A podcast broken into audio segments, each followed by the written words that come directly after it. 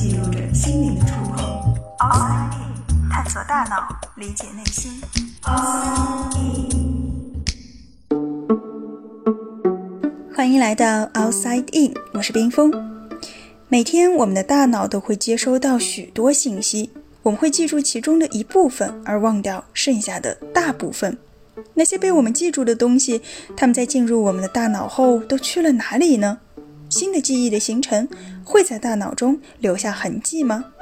如果没有痕迹，那么记得和不记得的区别在哪里？如果有痕迹，那会是怎样的痕迹呢？今天我们就一起来寻找大脑中的记忆痕迹。大约是在七八十年前，美国心理学家 Carl Lashley 他做过这样一个实验。他先是训练小鼠走迷宫。等到他们熟练掌握之后，他就用一块烙铁去破坏小鼠大脑皮层上的不同的位置。莱什利的假设是这样的：如果记忆在进入大脑后会有一块专门的区域来储存，那么我把这个区域损毁掉，相关的记忆就应该不存在，并且再也不能够形成了。然而遗憾的是，莱什利并没有找到这样一个区域。尽管大脑受损后的小鼠在走迷宫的时候的确表现大不如前，但最终它们都能够走出来。不过，这个实验也并非是完全没有收获的，因为莱什利发现，虽然学习和记忆可能和皮层的位置没有什么关系，但它和受损面积的大小很有关系。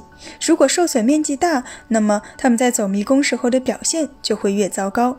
于是，莱什利提出了他的理论。他认为，当我们在学习时，大脑皮层的所有区域的作用都是一样的，并且任何一部分都可以被其他部分替代。就好比一群人在操场上喊口号，大家喊的也都是一样的，也没有谁是不可替代的。而喊的响不响，只取决于人群的规模，也就是在实验中我们所说的大脑皮层的保留区域。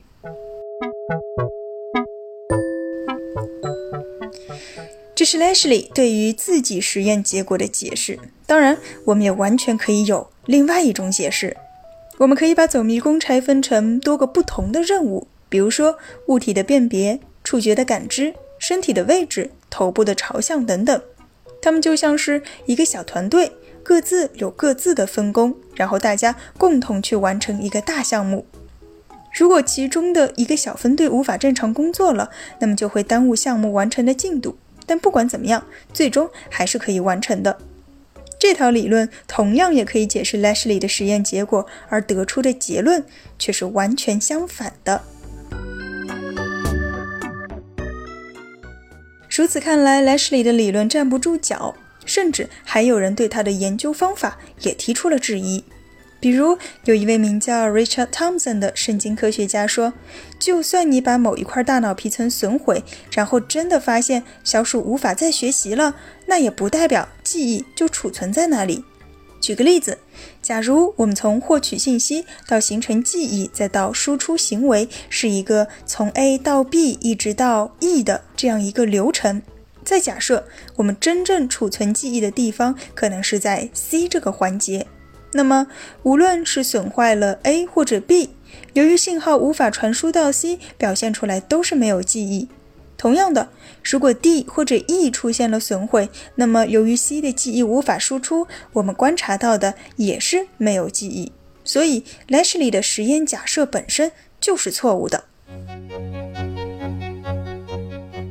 后来，Thompson 用他自己的方法发现了小脑里面有一个和学习密切相关的区域。我们把它叫做 LIP。那它是用了什么方法呢？它先是训练小兔子，形成一个听到某种音调就会眨眼睛的条件反射。在训练的过程中，他发现啊，这个 LIP 的区域最开始是没有反应的，但是随着训练的持续，这个地方的反应越来越强烈。然后他找到了另外一只没有经过训练的小兔子。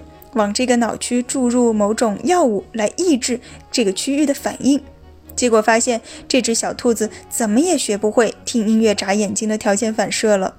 而过了一段时间，等到药效过去之后，他再次来训练这只小兔子，这一次他学会了，并且学习所需要的时间和第一次接受训练的小兔子是一样的。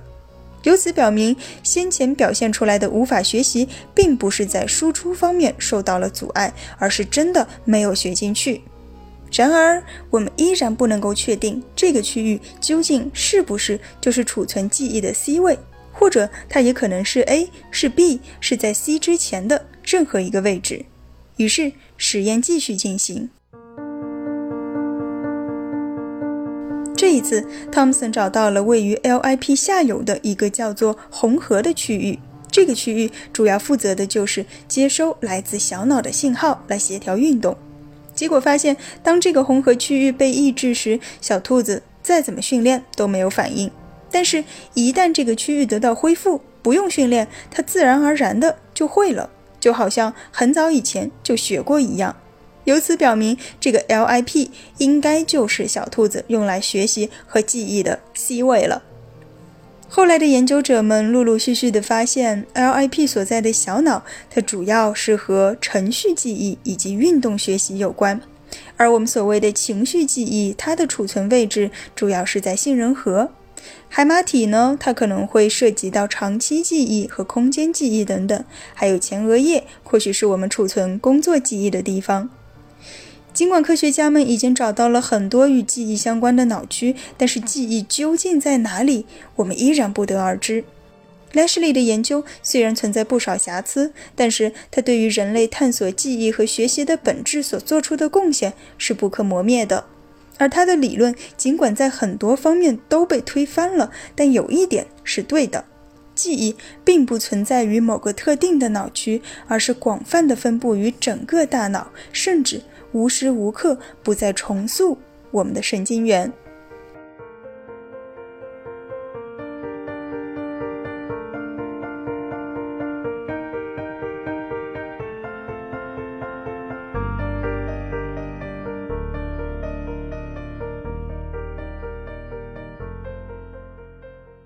探索大脑，理解内心，Outside In。